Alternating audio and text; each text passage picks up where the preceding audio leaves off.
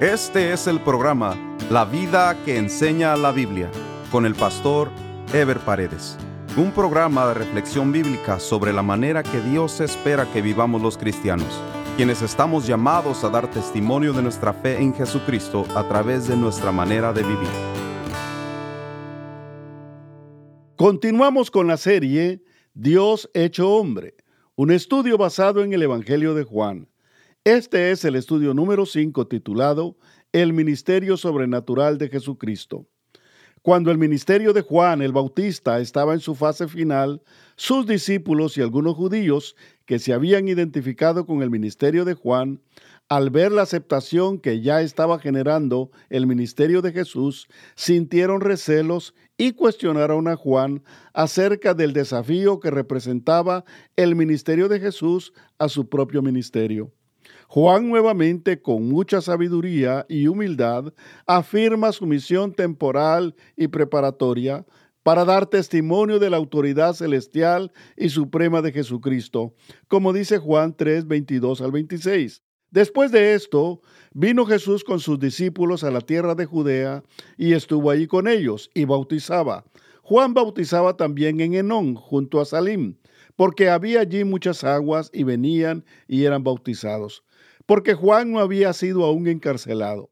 Entonces hubo discusión entre los discípulos de Juan y los judíos acerca de la purificación. Y vinieron a Juan y le dijeron, Rabí, mira que el que estaba contigo al otro lado del Jordán, de quien tú diste testimonio, bautiza, y todos vienen a él. A pesar de la claridad que Juan tenía sobre su ministerio, sus discípulos todavía no habían creído en la autoridad sobrenatural de Jesús y se dejaron llevar por el aprecio natural que tenían a su Maestro. Cuando se anteponen los sentimientos humanos sobre los propósitos divinos, se corre el riesgo no solo de perder la perspectiva del propósito integral de Dios, sino que también se desvía la atención hacia los medios que Dios utiliza, convirtiendo a estos en un fin en sí mismos. Quizá estas personas miraban una competencia entre los dos ministerios que ponía en peligro el ministerio de Juan, con el que ya se habían identificado sentimentalmente dando a entender de esta manera que no habían comprendido a cabalidad el mensaje de Juan el Bautista y su misión temporal. Juan 3, 27 al 29 dice, Respondió Juan y dijo, No puede el hombre recibir nada si no le fuere dado del cielo. Vosotros mismos me sois testigos de que dije, yo no soy el Cristo, sino que soy enviado delante de él.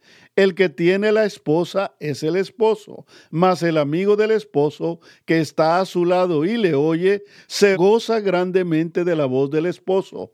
Así pues, este mi gozo está cumplido. Juan aprovecha la oportunidad para corroborar el testimonio que previamente había dado acerca de Jesucristo, diciendo una vez más, yo no soy el Cristo, sino que soy el enviado delante de él.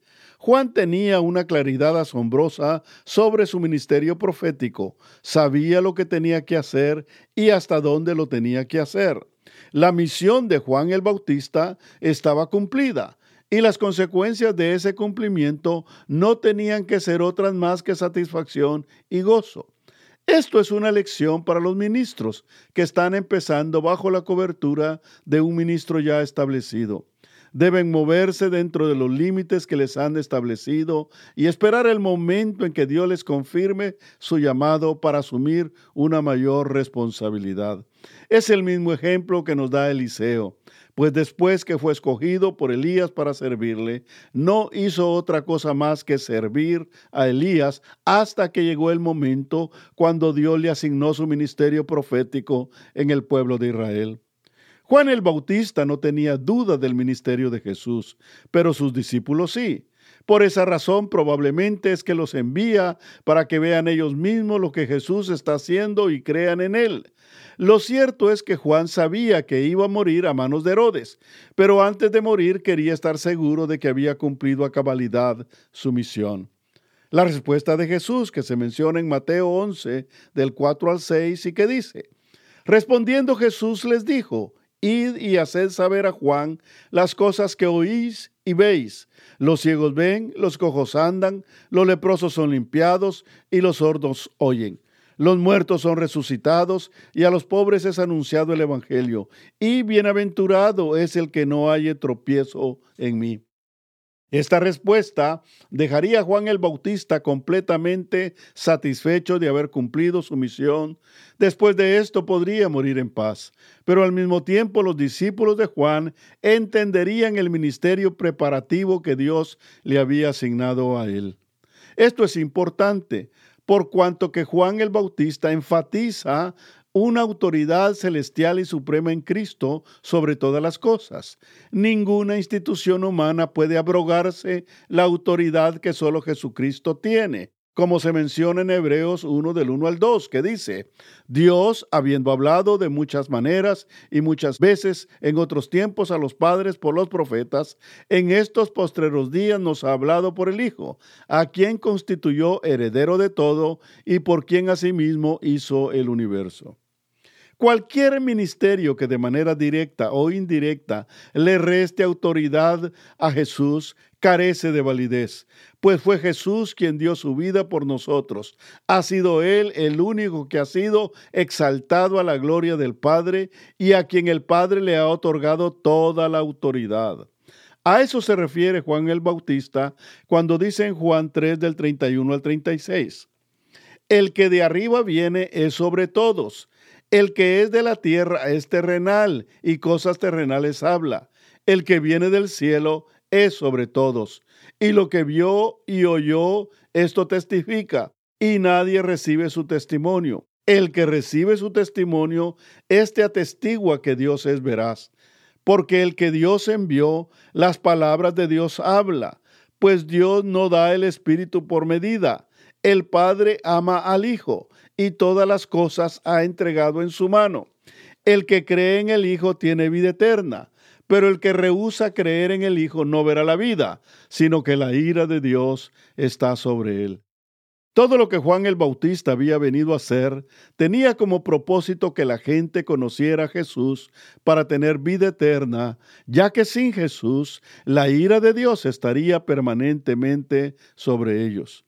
La ira de Dios no es solo un conjuro, es una manera de definir las consecuencias de no tener a Dios. Es vivir una vida sin Dios que equivale a una vida de insatisfacción e infelicidad terrenal y de castigo eterno. El ministro y la iglesia cristiana no son un fin, sino un medio que Dios utiliza para traer a un mundo perdido y necesitado de Él. Por eso el ministro y la iglesia deben tener clara su misión y su propósito, su temporalidad y su carácter preparatorio, como lo tenía Juan el Bautista. Contrario a los líderes humanos que no saben medir los límites de sus tareas, o que obsesionados por el poder pierden la perspectiva de la temporalidad de sus misiones, queriendo mantener una vigencia de aceptación y popularidad permanente en medio de la gente. Así también muchos ministros establecen en sus feligreses una fuerte dependencia hacia ellos, ya que la misma les permite mantener vigencia y prolongar su influencia y liderazgo. Qué oportuna la declaración del pastor David Hansen en su libro El arte de ser pastor, cuando dice, los pastores traen a Cristo a la gente y luego tan pronto como es posible se vuelven sin importancia, innecesarios, superficiales a lo que es verdaderamente importante, la relación de los feligreses con Cristo. Más adelante, Juan en su narración nos lleva con Jesús y sus discípulos camino a Galilea. Yendo por ese camino, Jesús se detuvo con sus discípulos en Samaria en condiciones de cansancio, con sed y con hambre natural. Jesucristo aprovechó este acontecimiento para revelar la naturaleza espiritual de su ministerio, dando pruebas de su conocimiento sobrenatural de las cosas y del significado espiritual de lo que los hombres únicamente alcanzaban a ver naturalmente.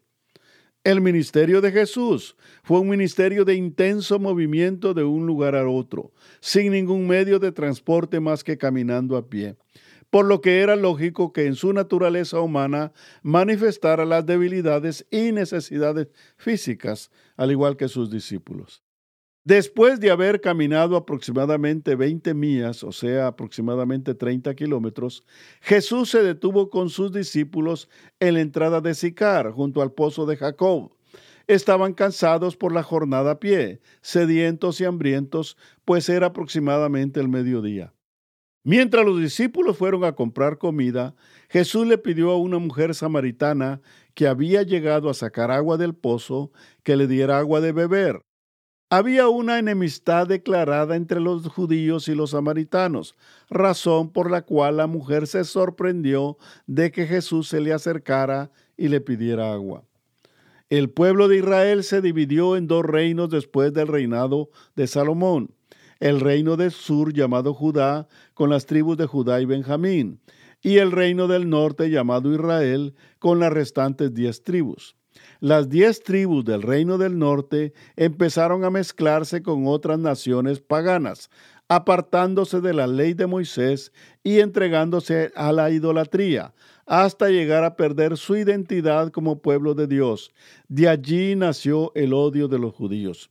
Los judíos no solo no tenían relación con los samaritanos, pues Samaria fue la capital del reino dividido del norte, sino que los odiaban al extremo de considerarlos como perros. De allí la sorpresa de la mujer samaritana al ver a Jesús aproximársele y pedirle agua para beber. Juan 4 del 10 al 15 dice, Respondió Jesús y le dijo, Si conocieras el don de Dios, y quién es el que te dice, dame de beber, tú le pedirías, y él te daría agua viva. La mujer le dijo, Señor, no tienes con qué sacarla, y el pozo es hondo. ¿De dónde pues tienes el agua viva? ¿Acaso eres tú mayor que nuestro padre Jacobo, que nos dio este pozo, del cual bebieron él, sus hijos y sus ganados?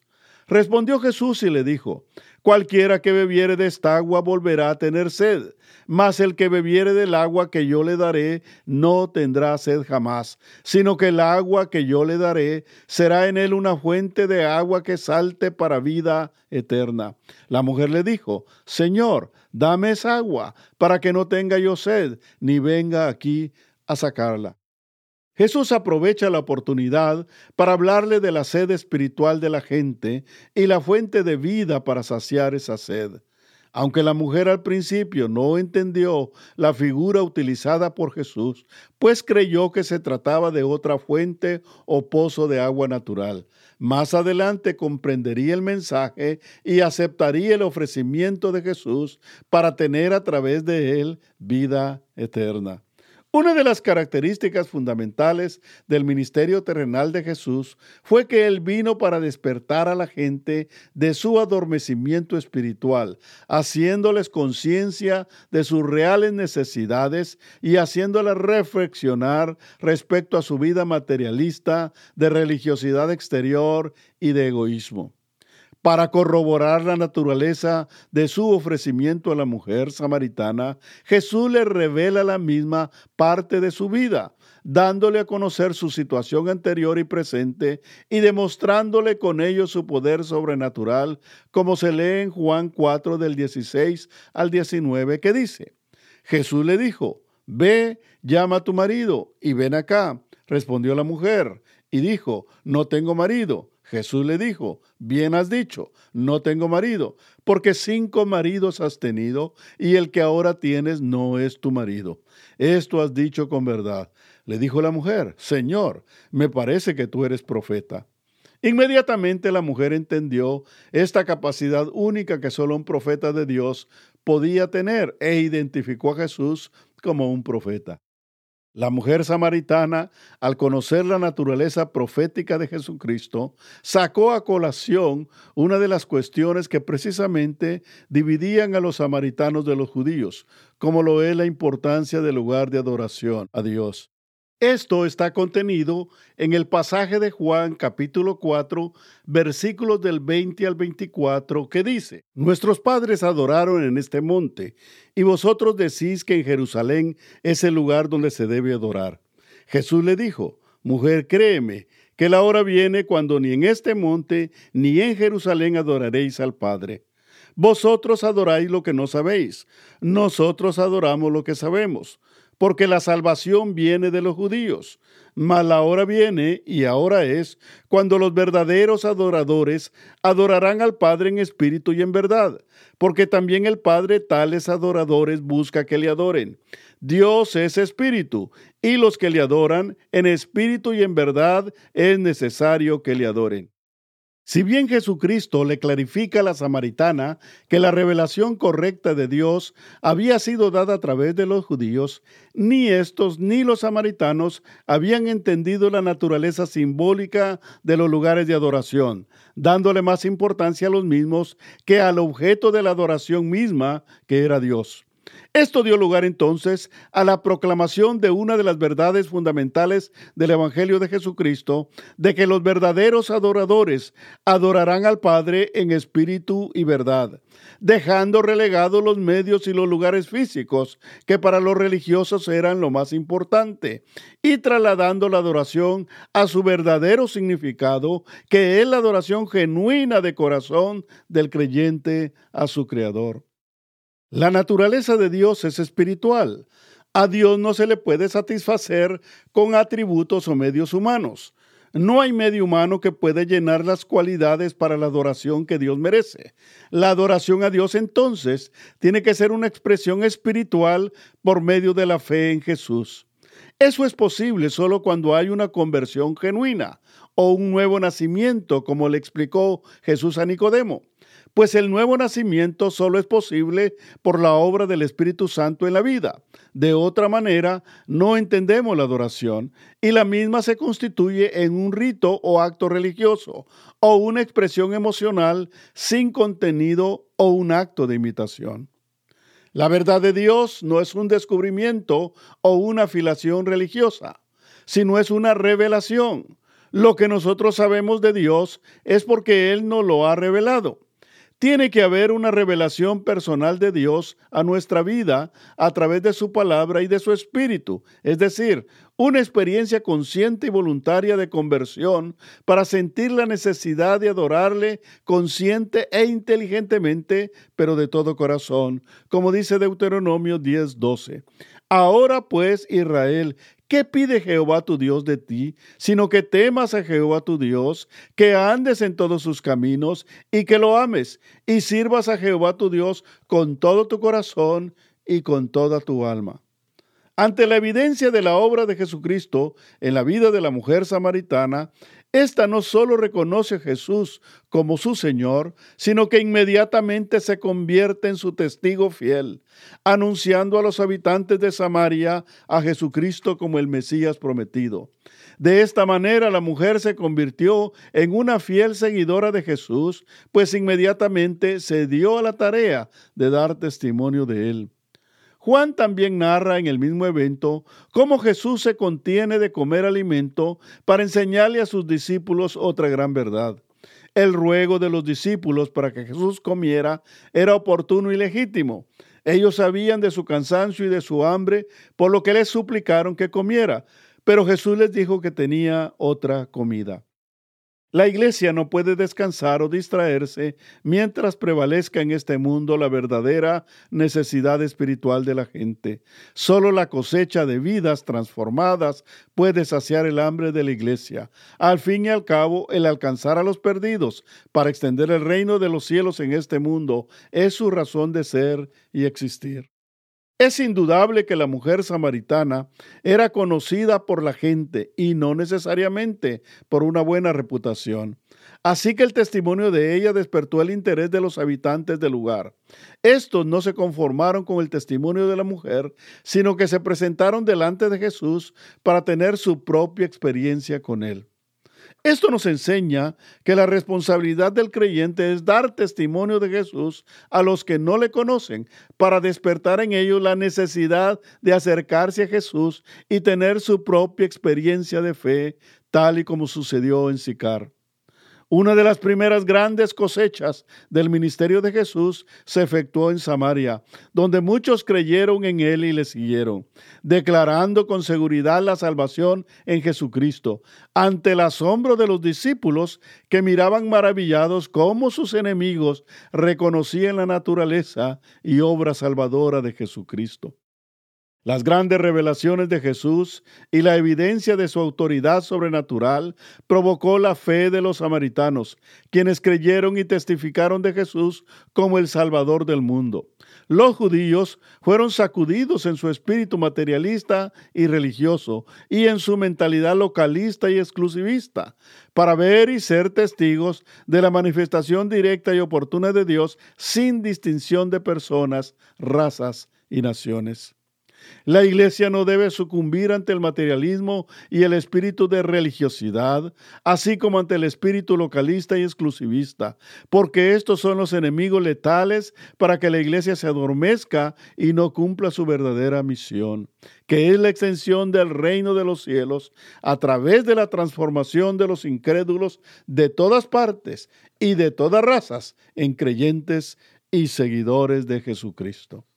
En el próximo programa estaremos desarrollando el tema Las señales y maravillas, símbolos de la autoridad sobrenatural de Jesús. Nos vemos en el próximo programa. Dios les bendiga.